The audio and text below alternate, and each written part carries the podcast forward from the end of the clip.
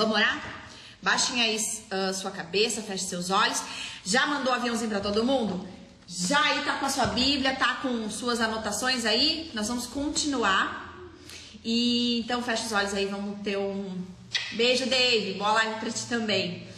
É, vamos, vamos ter um tempo aí com o Senhor. Deus, eu quero te agradecer por essa oportunidade de estar aqui. Te agradeço, Deus pelo que o Senhor tem feito até aqui, pelo que o Senhor tem ministrado no nosso coração. Nós somos gratos a Ti, Deus. Quantas coisas que revelam quem nós somos, quanto podre nós somos, Deus, e o quanto nós necessitamos do Senhor, Deus. Que a tua palavra seja essa vara, Pai, que possa nos conduzir a mais perto do Senhor, amar mais o Senhor, amar mais a tua causa. Nós estamos prontos, Deus, com o coração aberto, para que o Senhor ministre o nosso coração, a nossa vida, transforme a nossa vida pela tua palavra. Te amamos em nome de Jesus. Amém. Vocês estão falando do meu cabelo? Vocês gostaram, gente? Eu tô me achando. Aliás, vocês estão vendo em primeira mão. É, eu não postei nada ainda, porque não deu tempo mesmo. A gente fez, saiu, saí correndo de lá e tô aqui. É, vamos lá, então. Vamos dar uma recapitulada. Então, se você caiu na live hoje pela primeira vez, nós estamos lendo o, o, a carta de Filipenses. Nós lemos uh, Filipenses no capítulo 1 inteiro. E esse capítulo 1 nós dividimos ele em perícope, né? Não sei se vocês, né, todos que estão aqui, lembram do que nós conversamos sobre a perícope. A perícope, ele é um pedaço, né? Como a nossa Bíblia, ela está dividida. Então, mais uma vez, eu vou mostrar para vocês. Então, aqui começa o capítulo 2, desce, e aí nós vamos ter a perícope, que é a, a primeira, que acaba aqui. Então, é, seria temas, é como se a gente pudesse estudar a Bíblia por temas. Então, uh, basicamente é isso, tá bom? Então, no, no, no, capítulo 1, ou seja, nos dois primeiros dias, nós dividimos o capítulo 1 em duas partes, nos dois temas que a própria palavra traz. Na verdade, eu acho que a primeira são três. E hoje nós vamos até do, do capítulo 2, do versículo 1, nós vamos até ali a primeira perícope, né? A, na a primeira parte do capítulo 2, no versículo 11, ok? Vamos lá? Vamos seguir? Adelante? Gente, compartilha aí, hein? Compartilha essa live para vocês poderem entregar esse conteúdo aí pelo que a gente estava trocando essa ideia hoje de tarde, tá bom? O Instagram está boicotando, mas ele não vai nos parar, amém, irmãos? Então vamos lá. Vamos começar? Abre aí sua Bíblia, capítulo 2 diz assim: Há alguma motivação por estar em Cristo? Ah, gente, eu falei que eu ia dar uma recapitulada, acabei não fazendo isso, né? I'm so sorry. Vamos lá. Paulo, quando escreve essa carta, ele estava. Eu vou, eu vou desligar vocês aqui para vocês não ficarem de paralelo, de conversa paralela, né? Bem professora. Vamos lá. Depois eu libero vocês pra gente trocar essa ideia, tá bom?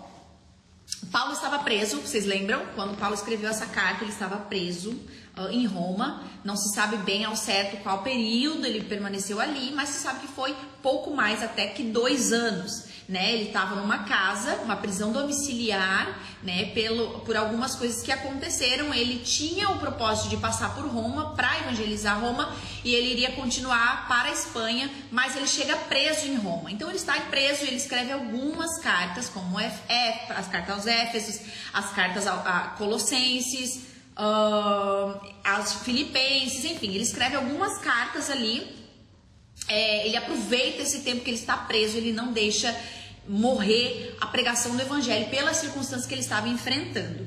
Então ele recebe a visita de Epafrodito, que veio da igreja de Filipos. Vocês lembram que Filipos era uma cidade onde Paulo tinha pregado o evangelho para aquela cidade durante a sua segunda viagem missionária.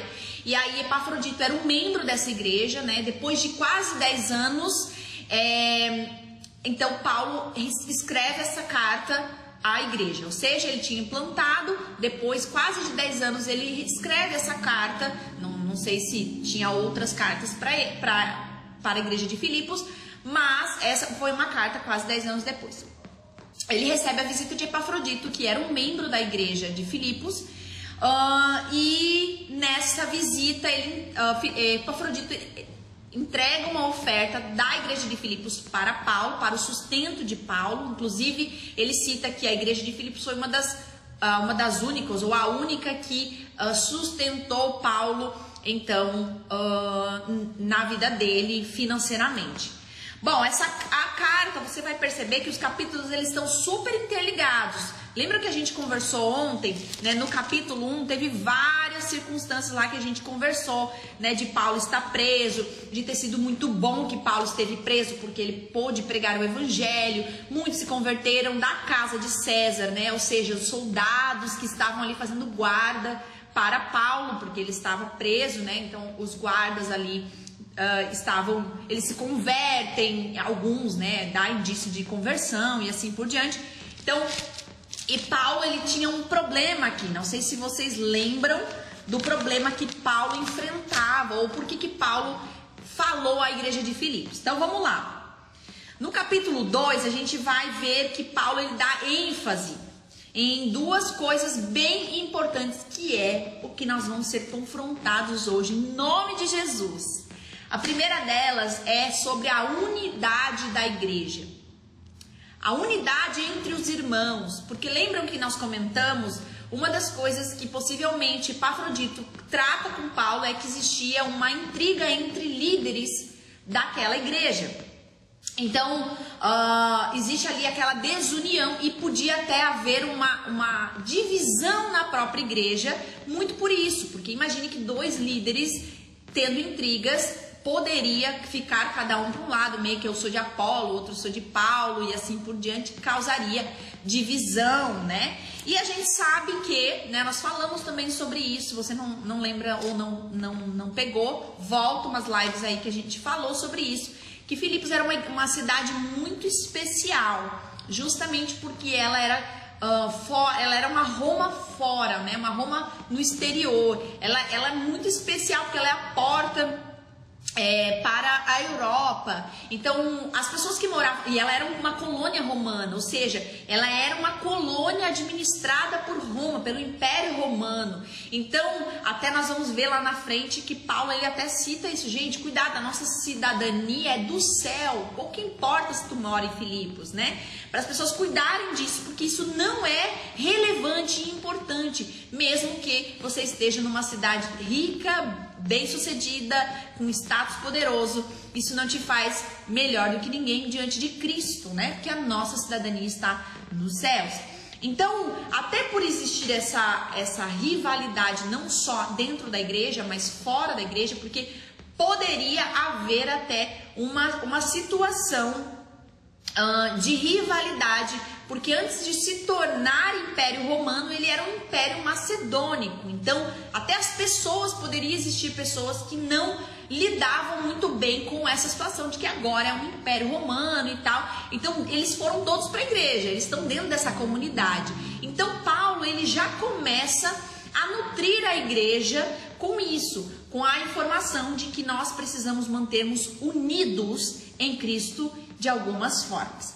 Então, Paulo, aqui na carta de Filipos, de, ah, na carta aos Filipenses, de forma geral, e a gente vai ver isso muito mais contundente aqui no capítulo 2, é que existiam alguns problemas, e é nesse capítulo que Paulo vai entrar a fundo no problema. E eu vou dizer para vocês, fiquem na live, existe um pedaço que é considerado como a, a parte mais poderosa que Paulo fala sobre o evangelho, e vocês vão saber onde, ok? Então vamos lá.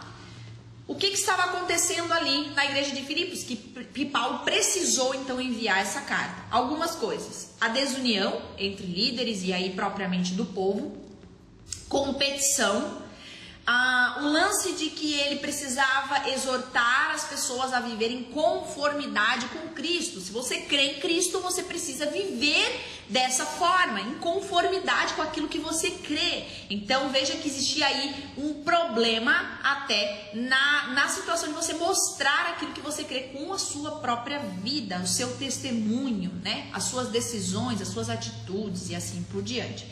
E aí, nós vamos dividir o capítulo 2 em algumas sessões, na verdade, em três sessões, tá? Que é bem legal o que nós vamos aprender hoje aqui com a carta. Primeiro, por que, que a gente deve pensar igual uns aos outros? Que Paulo vai falar e a gente vai ler. Por que, que Paulo pede para que nós pensemos da mesma forma? Outra pergunta: como eu devo fazer isso? Como? De que forma eu consigo fazer com que eu pense igual ao meu irmão? Terceira pergunta: no que exatamente nós devemos pensar igual? Porque se você for parar para olhar, você vai perceber que é muito difícil você conseguir pensar igual a alguém, ok? Vou ativar os comentários, vocês podem trocar essa ideia aqui comigo. É muito difícil. Você está dentro de uma comunidade, dentro de uma igreja, dentro da própria casa já existe esse problema. Você não pensa igual às outras pessoas que estão na sua casa, certo? Dentro da igreja vai acontecer a mesma situação. Você não pensa igual às pessoas que estão ali. E aí, o que nós vamos aprender hoje é no que nós devemos pensar igual. Como eu faço para pensar igual ao, a outra pessoa? E por que, que eu devo pensar igual?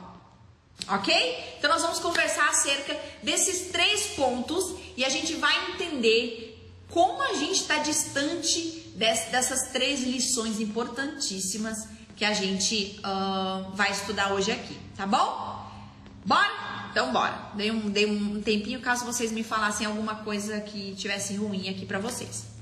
Então vamos lá. Capítulo 2, no versículo 1 começa assim: Há alguma motivação em, por estar em Cristo? Ele começa perguntando isso. Há alguma motivação por estar em Cristo? Há alguma consolação que vem do amor? E aí, há alguma consolação que vem do amor? Há alguma comunhão no Espírito? E aí, há alguma comunhão no Espírito? Há alguma compaixão e afeição?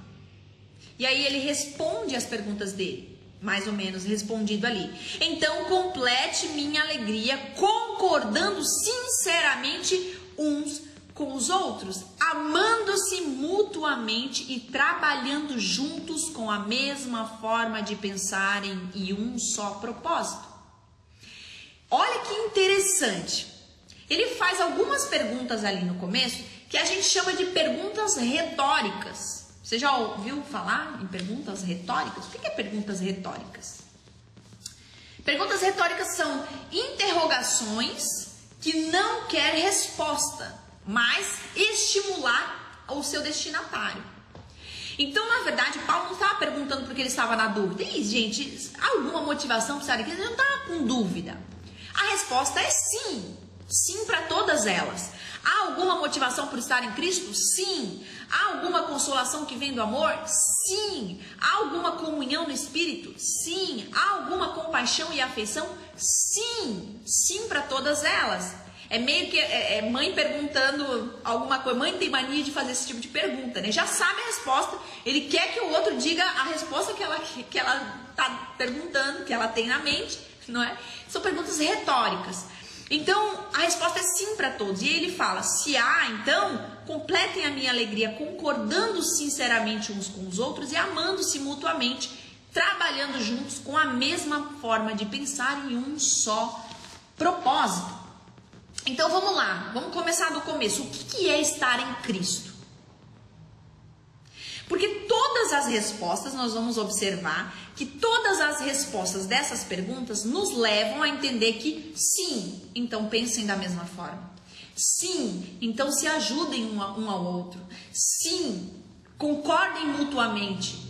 Olha só que interessante. Uh, o que que há? Uh, aí ele pergunta, né? Há alguma motivação por estar em Cristo? O que que é estar em Cristo? Tem sua Bíblia aí? Vamos abrir lá em Romanos, no capítulo 8, no versículo 29. Tá na mão aí? Capítulo 8, no versículo 29, nós temos a resposta dessa pergunta. Já que a resposta é sim, para você estar tá dizendo assim, ah, eu não vou acreditar mais porque pode ser que seja não. A Bíblia responde. Uh, Romanos 8, 29. Há alguma uh, motivação de estar em Cristo? Diz assim: Pois Deus conheceu de antemão os seus e os predestinou para se tornarem semelhantes à imagem de seu filho, a fim de que ele fosse o primeiro entre muitos irmãos. O que, que isso significa? Estar em Cristo significa amar o que Ele ama. Estar em Cristo significa amar o que Ele ama. O que, que Ele ama? Ele entregou a sua vida pelos filhos, pelos, por aqueles que são predestinados. Então, eu vou tirar aqui para vocês não, o outro não ficar aparecendo aqui atrás. Então, perceba que aquilo que Deus ama é o que nós deveríamos amar. Aquilo que Deus faz, nós deveríamos fazer. Então, estar em Cristo é amar a família de Deus, estar inserido no corpo de Cristo, que Ele é a cabeça, é entender que eu sou membro junto com o meu irmão. Eu não consigo ser, estar em Cristo, estar inserido na família de Cristo e não amar as pessoas que estão do meu lado, os meus irmãos. Entende? Então, ele falou, a Bíblia fala em Romanos 8 que ele predestinou alguns e por causa dos filhos, por causa de muitos irmãos. Agora ele faz a segunda pergunta: há alguma consolação uh, que vem do amor? Há alguma consolação que vem do amor? Novamente pega a sua Bíblia e abra aí 2 Coríntios, 2 Coríntios no capítulo 1. Abra aí. 2 Coríntios, capítulo 1. A pergunta é: há alguma consolação que vem do amor? Olha o que diz 2 Coríntios capítulo 1, no versículo 3. Louvado seja Deus, Pai de nosso Senhor Jesus Cristo, Pai misericordioso e Deus de todo encorajamento ou todo consolo.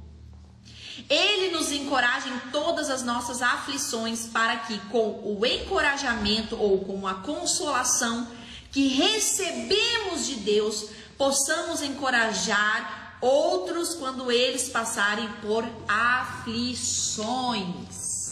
Mais uma vez, temos a clareza da resposta sim. Há alguma consolação no amor? Sim, eu fui consolada. Você já foi consolado por Deus? Você já foi consolado pelo amor? Você já passou por tribulações e dificuldades na sua vida e você percebeu que você estava sendo consolados pelo amor de Deus? E aí? Respondam para mim. Você já foi consolado por Deus? Você já sentiu o consolo da parte de Deus em momentos de caos, de dificuldades, de tristezas? Respondem aí no chat para mim. O que ele está falando é que se você foi consolado, e nós vemos aqui em 2 Coríntios, console outros também, porque vocês foram consolados. Não é um consolo é, é, que, que você vai ter que tirar do que não existe em você. Ah, mas como é que eu vou consolar se eu tô assim? Calma. Não, o consolo de Deus não quer dizer que agora você vai viver bonança, né? Que você não vai ter mais dificuldades, não vai ter mais caos. Não é essa questão. Não é falta de aflições, até porque a palavra fala no mundo, tu tá no mundo, eu tô no mundo também. Tereis aflições. Mas fiquem tranquilos. Tem de bom ânimo, porque eu venci o mundo, ou seja, Mantenha os olhos na eternidade, né? Quando eu já venci a morte, agora levarei os meus. Então, o consolo de Deus, e aqui o que o, que o 2 Coríntios está tá nos dizendo é: se você foi consolado, console outros. Se você recebeu o consolo da parte de Deus, agora você pode consolar outros.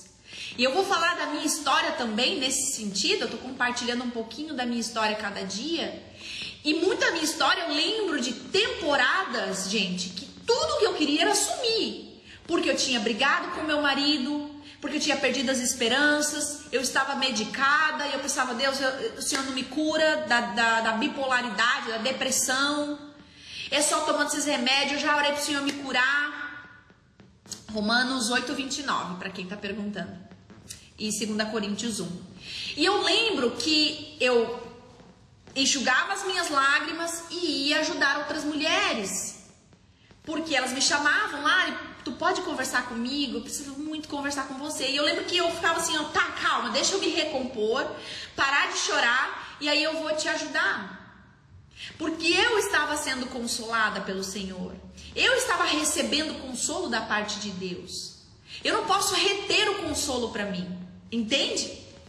Então, mais uma vez, né? Ele pergunta: há alguma consolação que vem do amor? Então, se ajude mutuamente. Ame-se uns aos outros, ame uns aos outros. Pensem da mesma forma.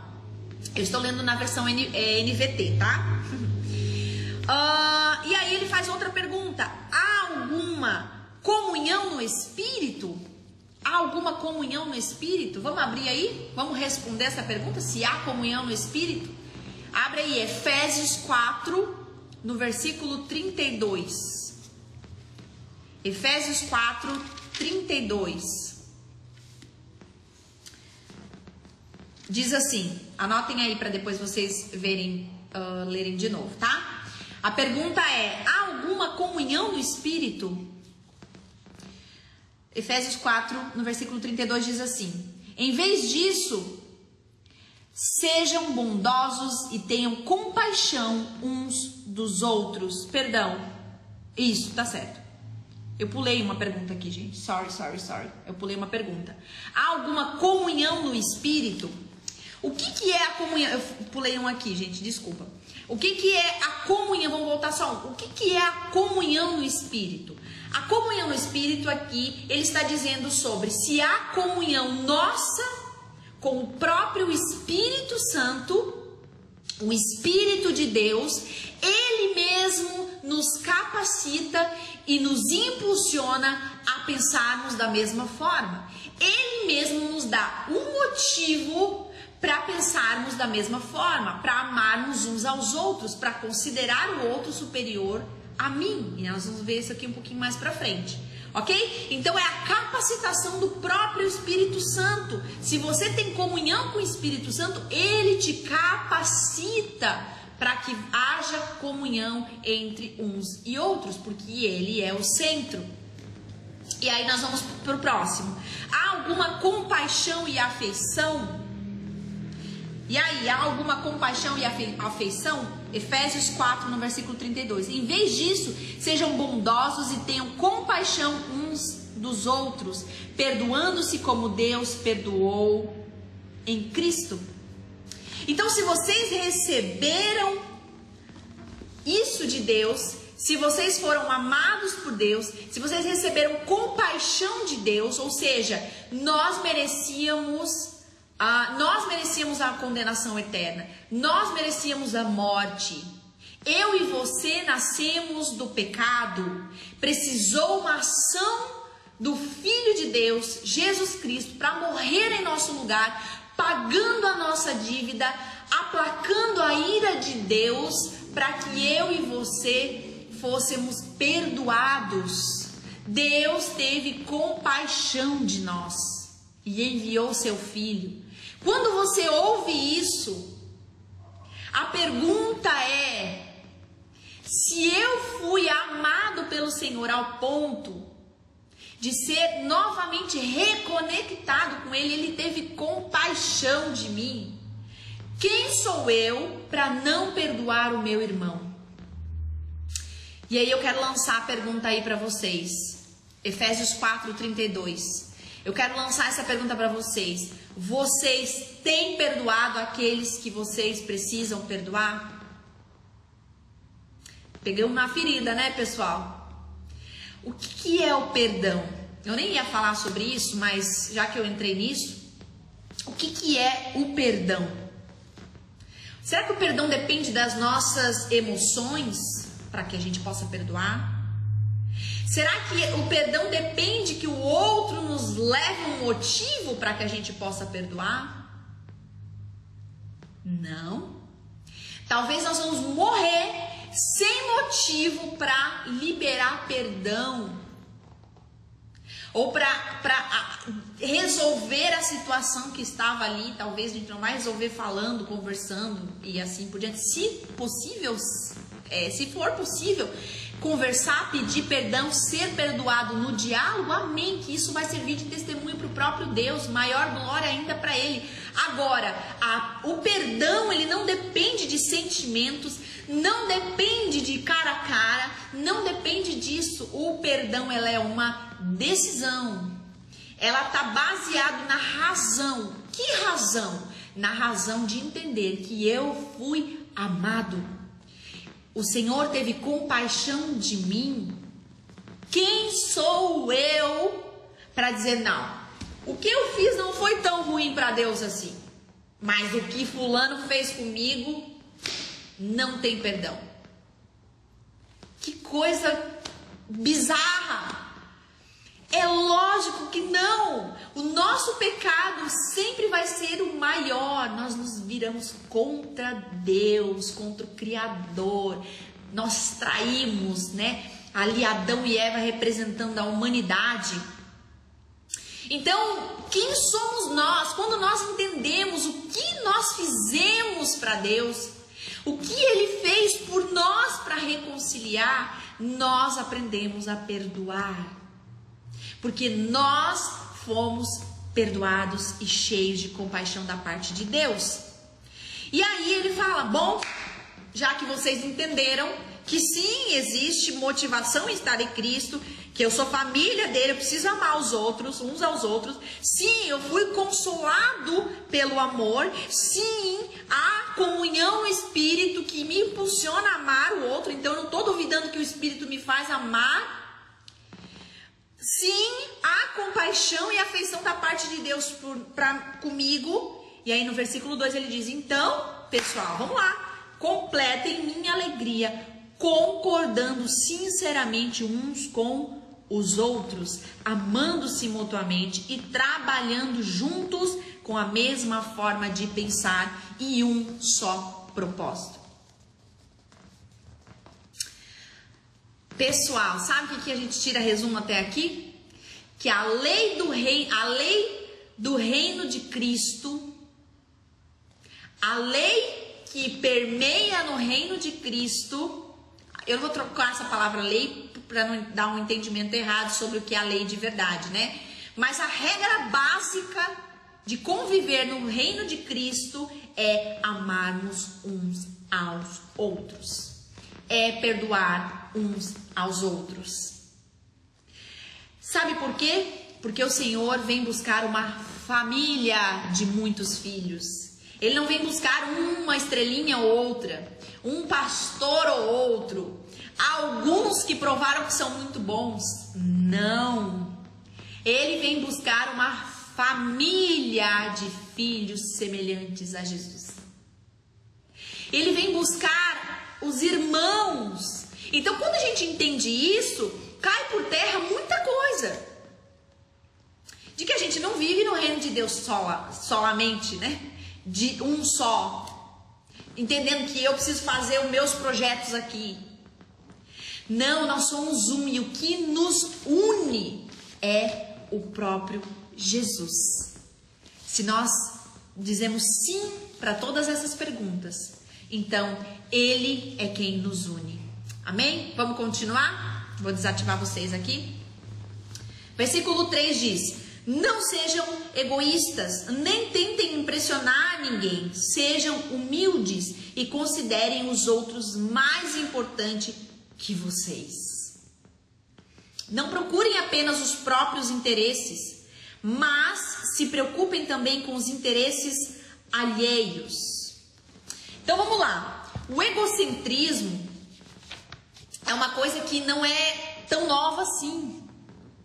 A vida solitária dentro de uma comunidade, no sentido de que, opa, aqui é o meu espaço, cheguei nessa igreja, agora preciso conquistar o meu espaço, preciso mostrar serviço, certo? Eu preciso mostrar para o pastor que eu sou um, um ótimo membro da igreja, que eu sou um ótimo cantor, que eu sou um ótimo pregador, que eu sou um ótimo líder né? Fazendo uma carreira solo, que quem sabe nessa igreja eu posso crescer. Isso não é de hoje. Veja que já estava acontecendo ali. Olha o que ele fala: não sejam egoístas, gente. Para, não tentem impressionar ninguém. Provavelmente porque era o que estava acontecendo. Então, a grande questão é que se nós queremos responder o versículo 1 e 2, a gente precisa entender que nós só conseguimos concordar uns com os outros se nós colo colocamos o outro como superior.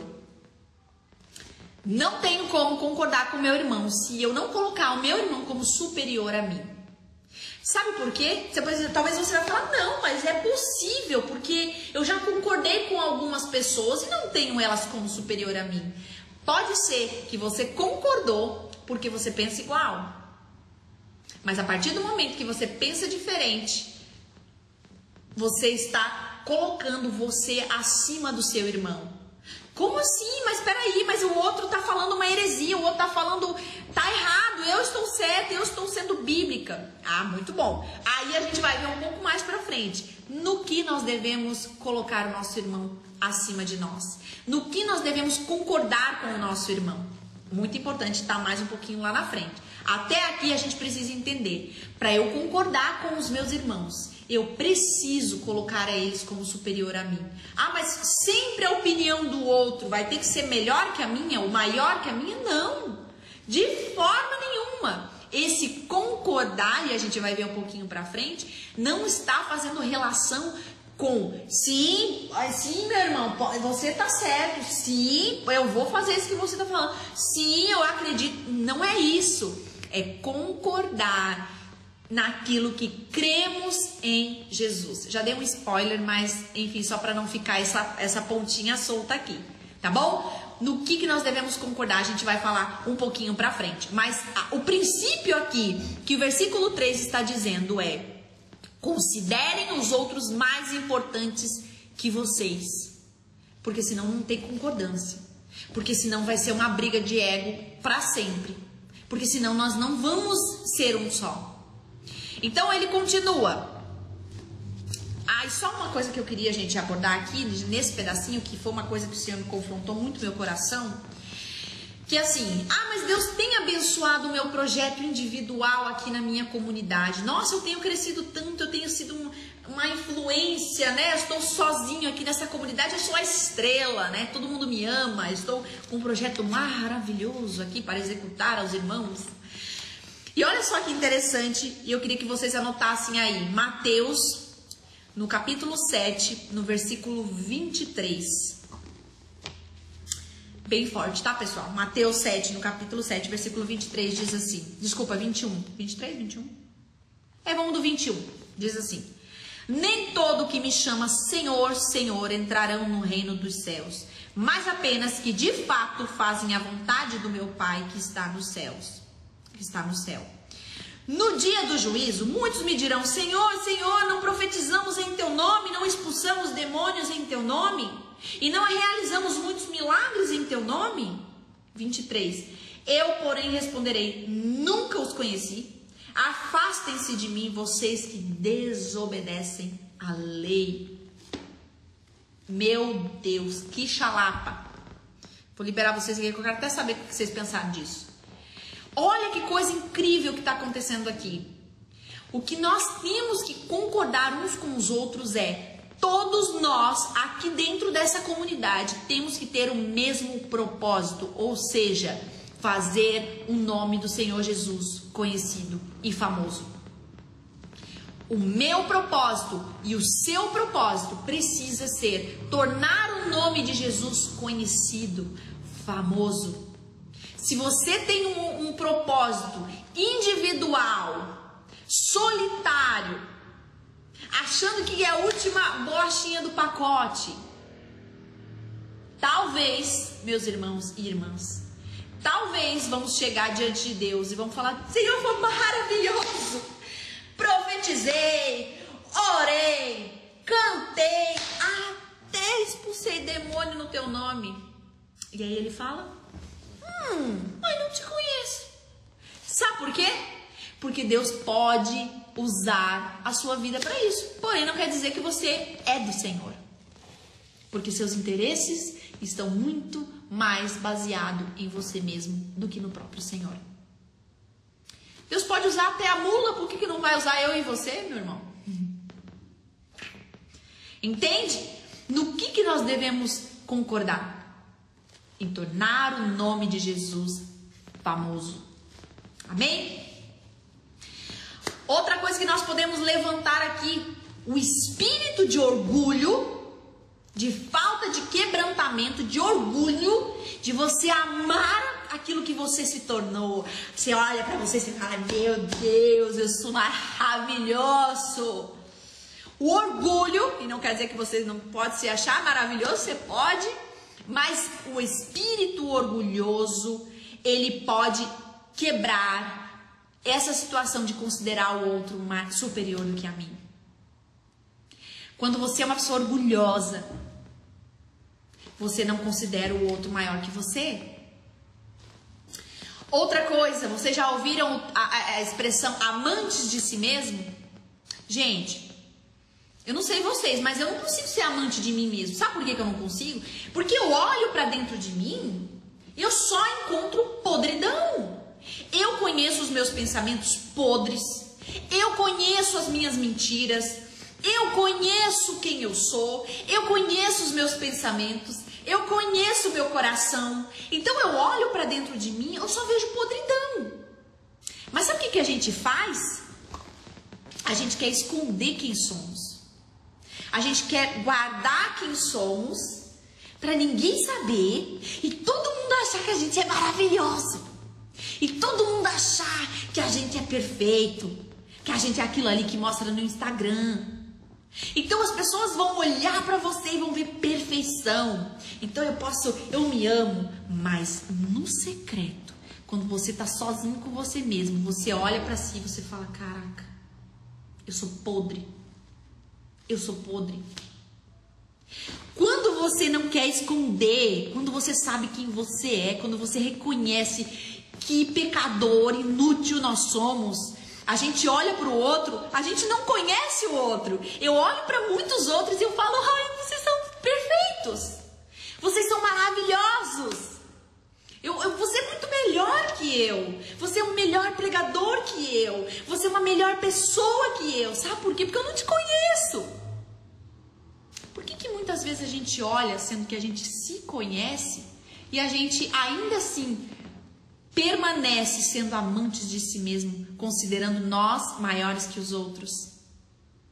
Ou porque a gente de verdade não conhece o que o Evangelho fez com a gente? Quão pecador nós somos? Ou você apenas quer esconder quem você é? Outra coisa, a vanglória, a glória para si mesmo é o inimigo da comunhão. Eu não tenho como ter comunhão com as pessoas, se eu me vanglorio, se eu me coloco numa posição de vanglória, de uma glória para mim. E aí eu quero abordar um ponto, pessoal, que eu, eu de verdade queria muito que você colocasse aí nos comentários, participasse comigo dessa parte. Confissão de pecados. A palavra fala que, nossa, eu tô toda coisa assim que a gente eu tô morrendo da fome. Sei lá quando foi a última vez que eu comi. É, Confissão de pecados. A palavra fala sobre confissão de pecados, ok? Que nós devemos confessar os nossos pecados uns aos outros, certo? E nós devemos confessar os nossos pecados a Deus, para que Ele perdoe então os nossos pecados. Gente, isso é uma coisa que eu estou pensando já faz alguns dias sobre essa, essa especificamente sobre esse ponto. Nós temos confessado os nossos pecados? Você tem confessado seu pecado? Você tem alguém, um líder, uma pessoa, seu marido, sua esposa, sei lá quem, que você confessa seus pecados? Você tem essa prática de confissão de pecados? Por quê? Porque quando nós confessamos os nossos pecados, além de obedecermos, as, obedecermos a Deus, nós estamos fazendo um exercício de considerar o outro superior a mim. Não porque o que está me ouvindo é melhor que eu, então por isso eu tenho que confessar os meus pecados. Não, mas eu estou matando quem eu sou, eu estou afundando quem eu sou, afundando a minha própria imagem, afundando aquilo que eu construí. Confissão de pecados é um negócio impressionante o que ele faz. Gente, Espera só. Ô Joshua! Ô Zion! Zion! Eu tô sentindo cheiro. Pera aí. Vamos respondendo aí, pessoal. Filho, você fez tá fazendo misto? Não. Vocês estão fazendo misto? Não. Ah, tá bom. Eu sentindo cheiro de queimado. Mas não deve ser daqui. Desculpa, gente. Home office. é, então, assim, e isso é muito interessante. A palavra fala também sobre confessarmos não apenas para o Senhor, mas uns aos outros. Quando você chega na frente de alguém, eu acho muito legal é, é, entender isso, essa prática. Cara, é muito difícil confessar pecado. Vocês não estão entendendo.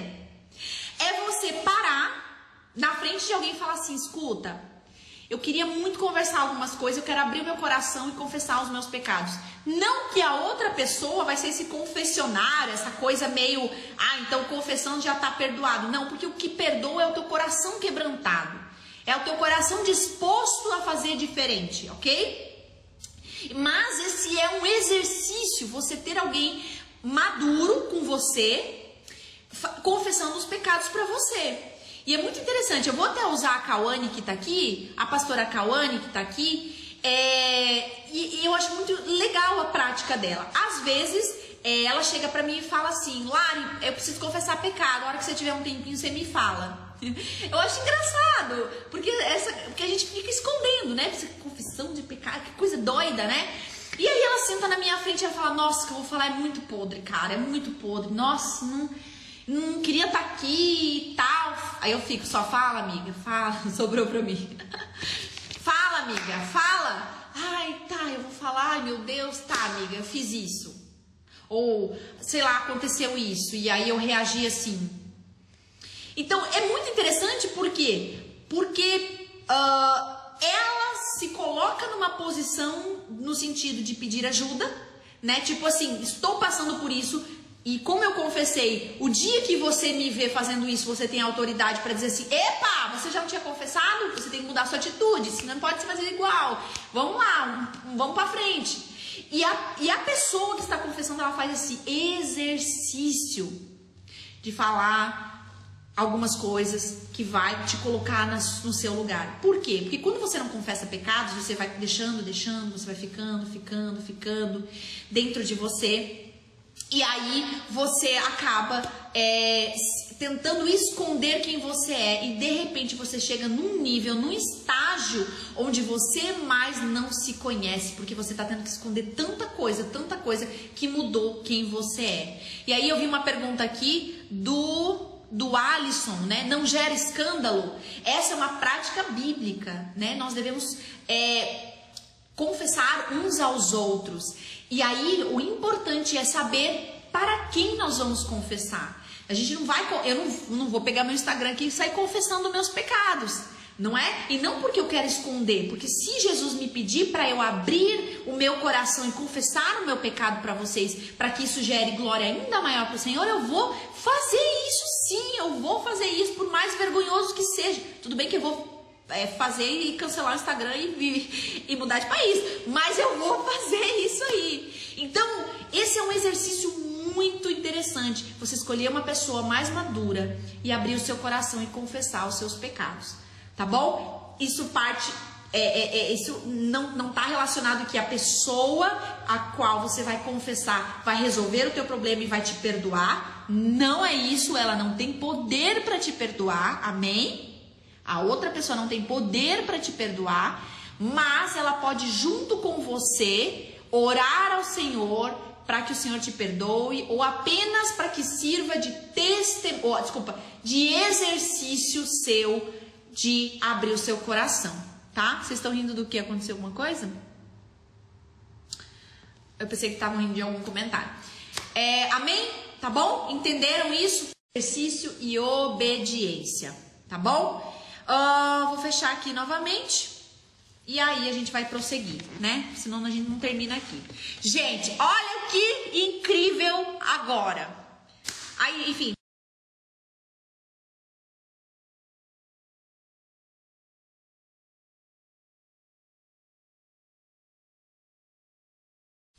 Versículo 5. Algumas traduções. Eu, eu ativei vocês de novo, gente? Que coisa.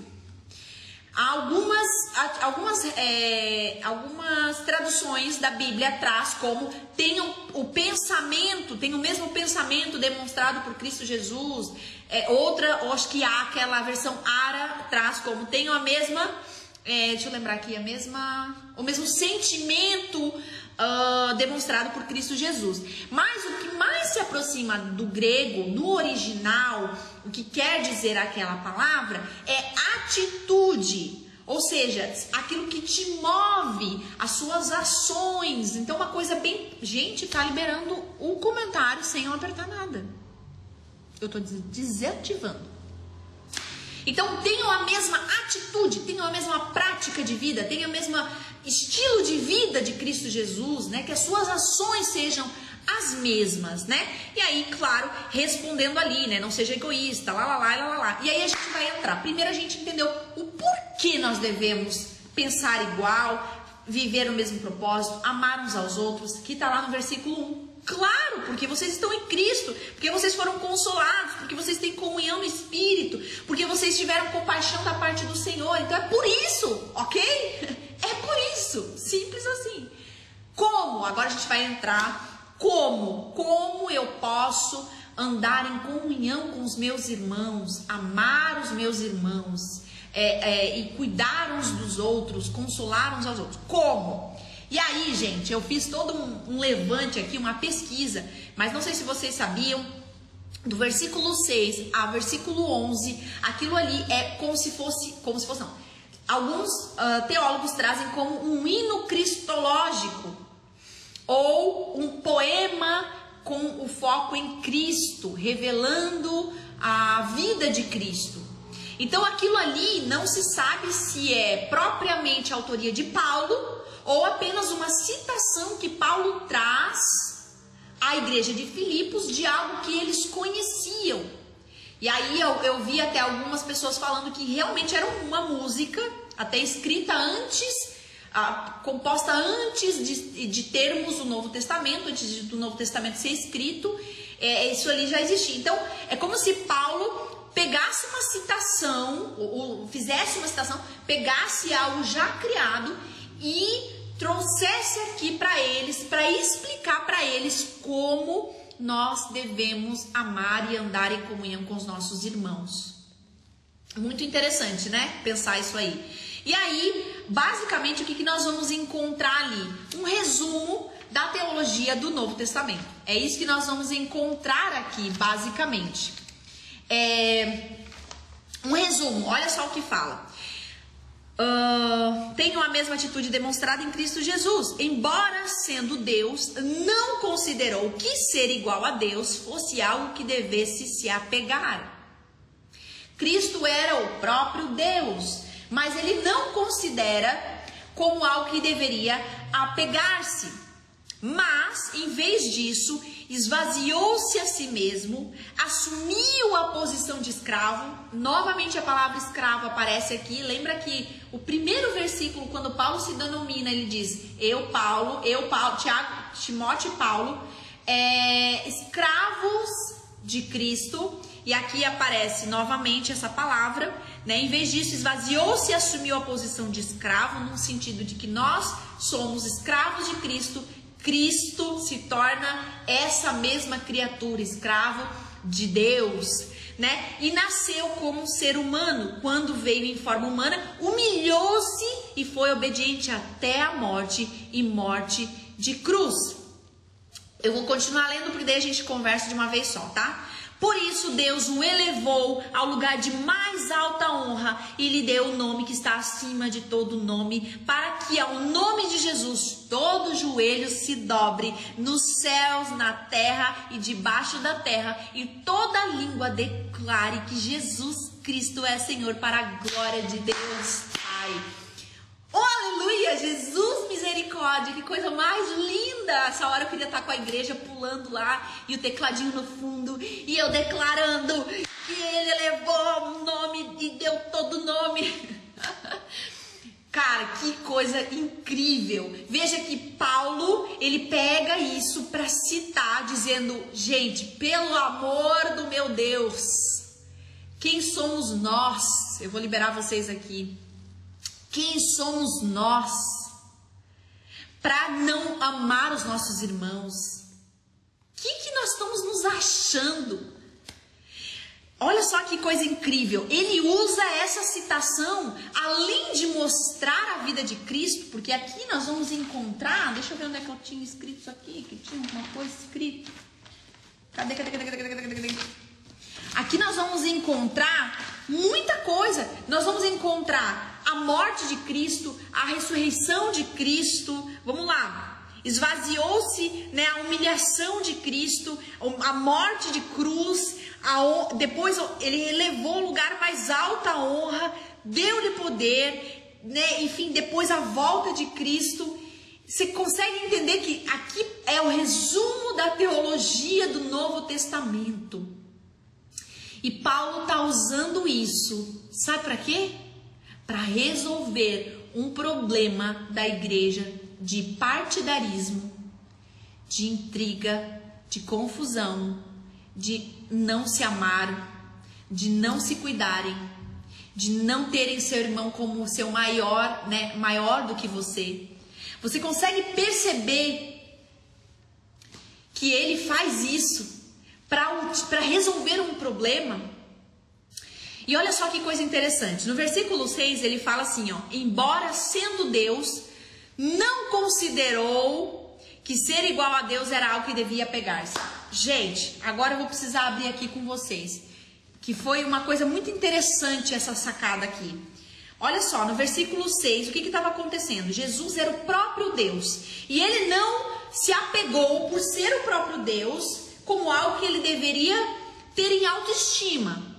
E aqui alguns teólogos dizem que pode ser que eles estavam falando sobre a natureza de Deus, poder, poderes e assim por diante. Uh, ele, ele teve que abrir mão disso, né? O que ele está dizendo aqui, ou da própria posição de Deus mesmo, da própria hierarquia, né? Ali uh, estar ao lado de Deus. Então veja, ele uh, não sabe se qual dos dois que ele está falando, mas sim ele não considerou-se superior. Então veja, eu quero que vocês abram lá em Gênesis, no versículo, no capítulo 3.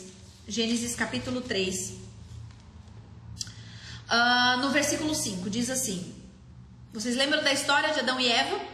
Versículo 5: Deus sabe que no momento em que comerem do fruto, seus olhos se abrirão e, como Deus, conhecerão o bem e o mal.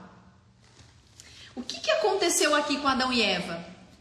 Eles queriam se apegar e serem como Deus.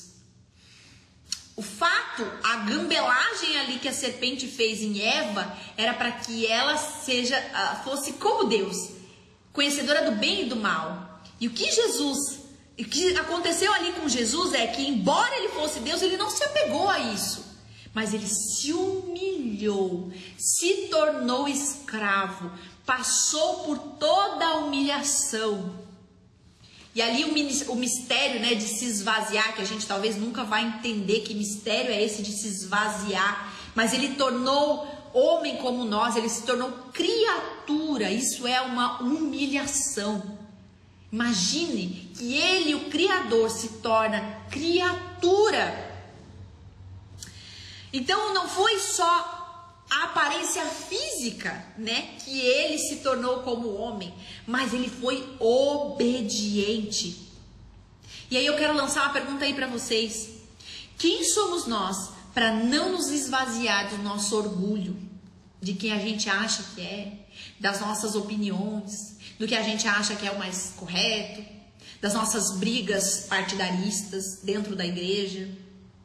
Quem somos nós que nascendo do pecado que, que assim, a gente precisa se esvaziar. Jesus não precisava se esvaziar de pecados. E nós precisamos nos esvaziar de pecados porque nós, nós nascemos do pecado. Então, eu quero lançar essa pergunta para você.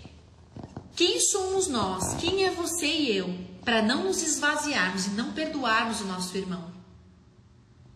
E não termos o nosso irmão como maior que nós? E aí? Responde essa pergunta. Vamos continuar. Enquanto você vai respondendo aí, vamos continuar. Versículo 8. Humilhou-se e foi obediente até a morte e morte de cruz. Essa humilhação não se diz apenas em obediência, em tornar-se homem e também morrer na cruz, que foi a, o, o, o estopim da humilhação, né? Ter que passar pela morte. Mas ele também viveu humildemente. Então, provavelmente Jesus trabalhava com seu pai, provavelmente ele viveu uma vida de humildade, né? Ele era é, abençoado por ofertas, né? Ele não tinha riquezas, então Jesus ele passou uma vida inteira em humildade e aí, enfim, termina com a sua morte. E o que, que acontece depois?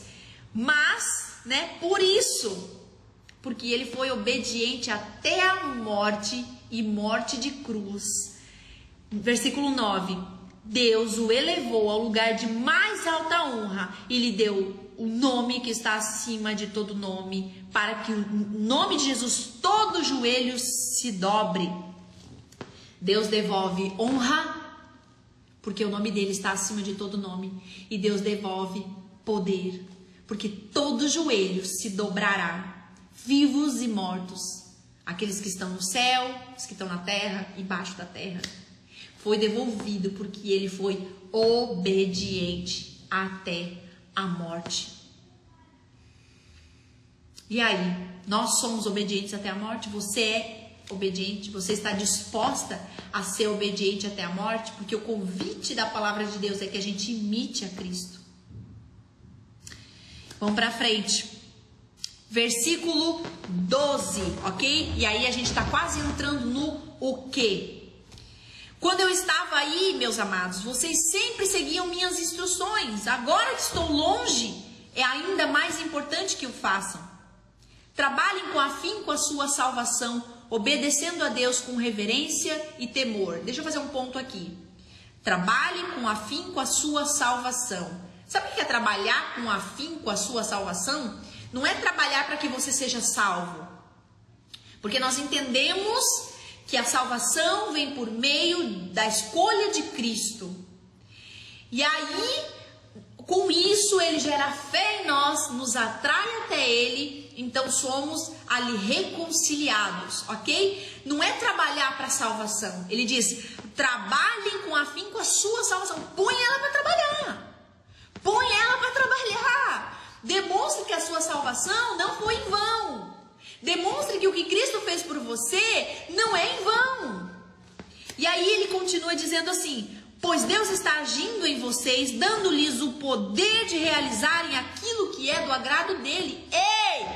Não é para aqueles que estão são, que não estão mais doentes, que estão felizes, que têm tudo. Não, ele diz: Pois Deus está agindo em vocês. Calma! Não é porque você está tudo ruim na sua vida que Deus não pode usar a sua história, que ainda assim você não pode gerar glória ainda maior para o Senhor, porque não é por você, não é você. Deus é quem faz tanto querer quanto realizar. Tudo vem dele. Ele está dizendo: Deus está agindo em vocês, dando-lhes o poder de realizarem aquilo que é do agrado dele. Trabalhem a sua salvação. Como é que a gente trabalha a nossa salvação? Versículo 14, ele diz: façam tudo sem queixa nem discussões. Versículo 15: de modo que ninguém possa acusá-los. Levem uma vida pura e inculpável como filhos de Deus, brilhando como luzes resplandecentes no mundo cheio de gente corrompida e perversa. Olha só, como é que a gente trabalha a nossa salvação? Trabalhem com afim com a sua salvação. Levem uma vida pura e inculpável é, façam tudo sem queixas nem discussões. Então, veja aqui, esse façam tudo sem queixas e discussões era um problema que Filipos estava vivendo, a igreja de Filipos estava vivendo.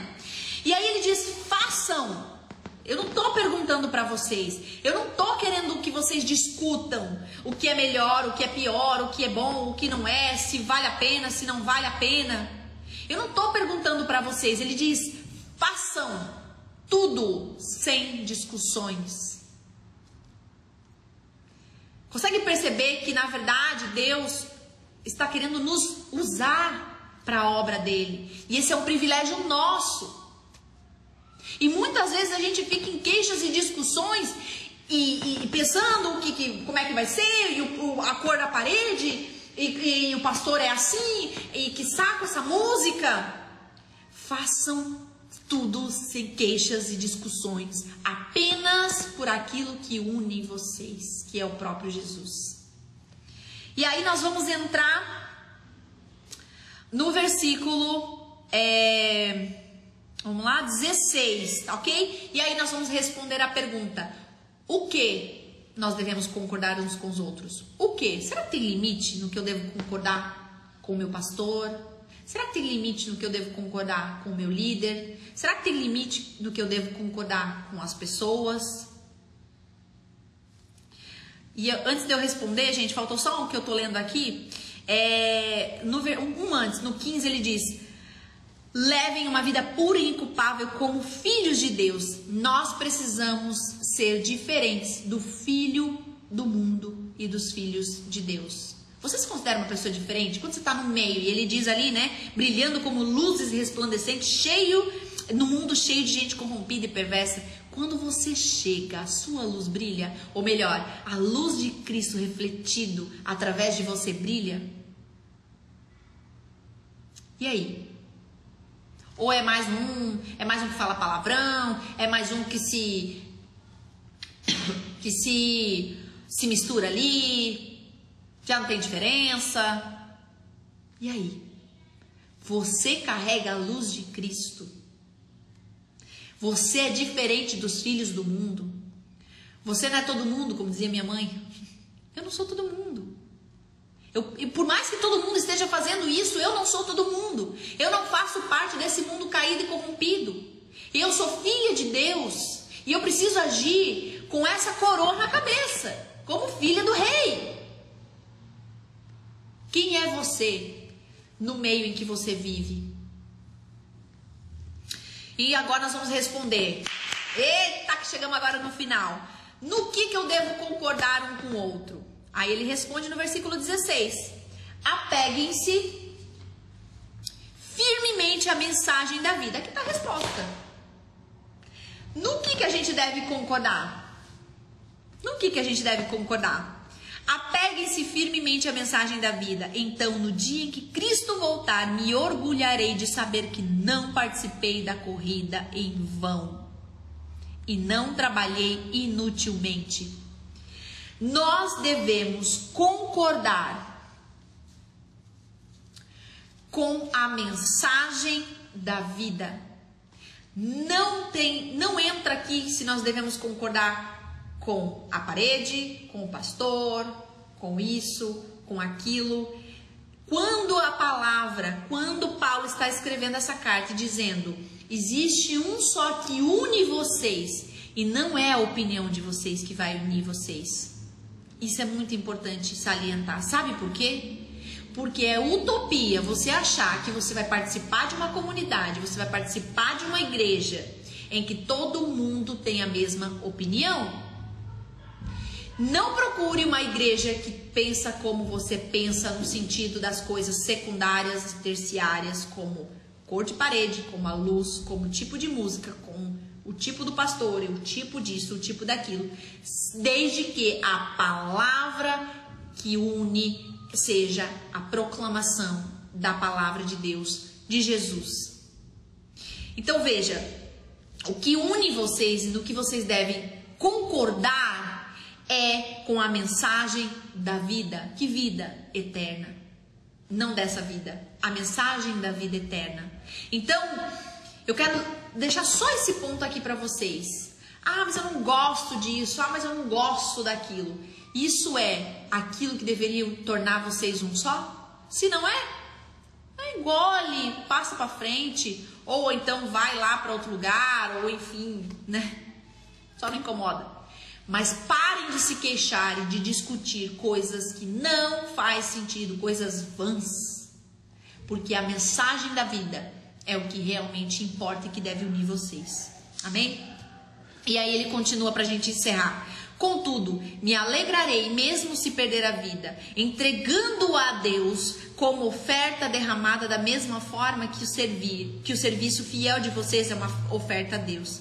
E quero que todos vocês participem dessa alegria. Sim, alegrem-se e eu me alegrarei com vocês. Sabe o que estava acontecendo aqui? Paulo estava disposto a derramar seu sangue pelo evangelho. E o que ele queria se orgulhar, né, ou o que ele queria se gloriar é da sua utilidade. E eu quero perguntar isso para você.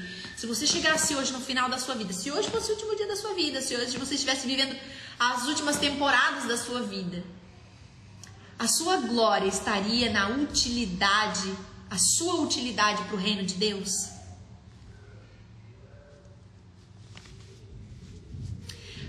Paulo ele entendia a vida como uma corrida. Uma corrida que o final da vida é o prêmio. E o final da vida, o prêmio, é a própria face do Senhor, quando eu verei face a face o Senhor. Ele entende que existia uma corrida até chegar lá. E essa corrida, o que ele está dizendo aqui é: eu, eu quero, eu, ali, versículo 16, é, então, no dia em que Cristo voltar, me orgulharei de saber que não participei da corrida em vão e que não trabalhei inutilmente. Olha que coisa incrível. O que Paulo está dizendo é: você está numa corrida. E sabe o que isso significa? Que você só receberá o prêmio da vida eterna. Você só receberá o prêmio de ver Jesus face a face se você não se deturpar no meio da corrida.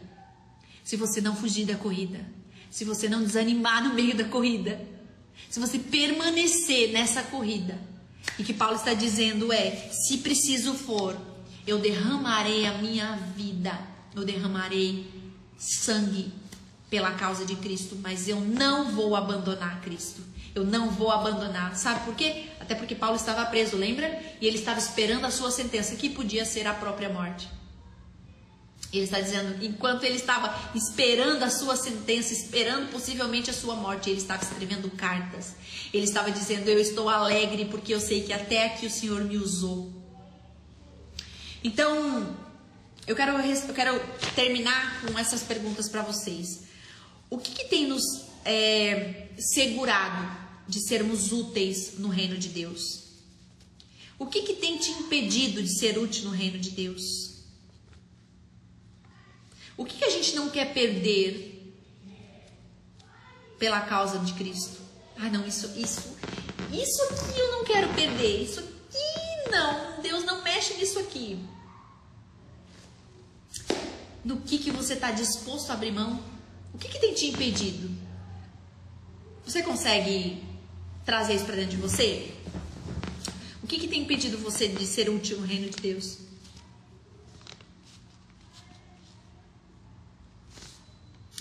Eu quero encerrar com isso. Uh, até porque a nossa live vai cair. e eu quero orar por você. Se você se sente uma pessoa que precisa crescer, trabalhar a sua salvação, trabalhar aquilo que o Senhor fez por você, baixa sua cabeça aí no seu lugar. Eu quero orar por você, para que Deus te use de forma tremenda no reino de Deus não de forma solitária, mas juntos com seus irmãos, que você possa ser bênção. Quem são seus discípulos? Quem são aqueles que está te imitando porque você está imitando a Cristo? Quem são? A nossa vida não é para ser vivida solitariamente, para que a gente possa receber tudo da parte de Deus, a gente recebe a salvação, que show de bola, vamos embora. Estão te imitando?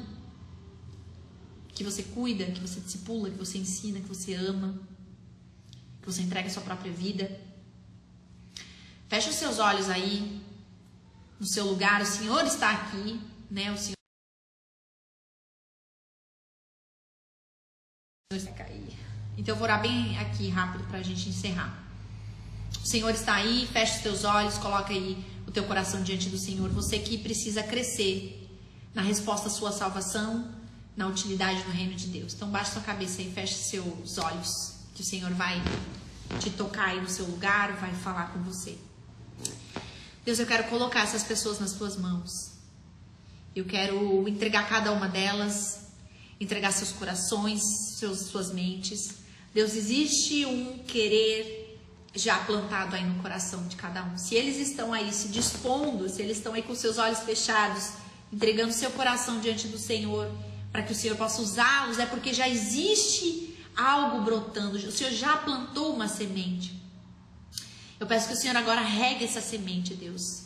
Torne essas pessoas uh, pescadores de pessoas, pescadores de homens, pescadores de mulheres, que eles possam ser os seus propagadores, propagadores do Evangelho. Usa poderosamente cada um deles aqui hoje, Jesus. Que hoje possa ter destravado algo na mente deles, no coração deles em nome de Jesus, inunda a casa deles com a tua alegria pelo Evangelho. Quer sofremos, quer nos alegremos, que eles possam estar satisfeitos com aquilo que o Senhor já começou e aquilo da forma como o Senhor vai usá-los. Quer tendo muito, quer tendo pouco, que a alegria esteja baseado na propagação do teu evangelho. Jesus confronta o nosso coração, transforma quem somos, Pai. Transforma toda essa podridão de pensamentos, de individualidade, de egoísmo, de egocentrismo. Deus, em nome de Jesus, nós estamos aos teus pés, clamando, nos perdoe, Senhor. Perdoe quem nós somos. Perdoe aquilo que nós nos tornamos tão individualistas, Pai. Tão pensando em nós mesmos, pensando só nos nossos filhos, pensando só na nossa casa, enquanto o mundo está caído e necessitando do Senhor. Em nome de Jesus, usa poderosamente teus filhos e tuas filhas que estão agora nesse momento assistindo e te ouvindo e abrindo o coração para o Senhor. Que seja um novo começo, Deus, uma nova história na vida dessas pessoas. Uma história em que vão refletir Jesus. Que a partir de amanhã, nos seus trabalhos, na sua faculdade, na faculdade não tem nos seus trabalhos, ah, enfim, nas suas casas, nas suas redes de relacionamentos, que eles possam ser usados tremendamente. Coloca o teu Espírito Santo para conduzi-los, para falar, falar ao coração deles, para que eles possam ser propagadores da tua glória e do teu evangelho. Em nome de Jesus. Amém e amém.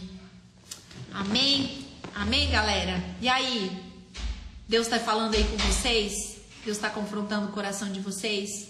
Já confrontou o meu faz tempo. E chegou meu maridinho agora, ele vai aparecer ali agora em pouco.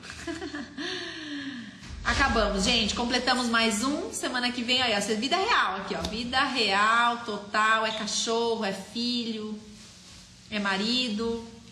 E aí? gente, é isso. Amanhã a gente continua e a gente vai muito longe ainda, tá bom?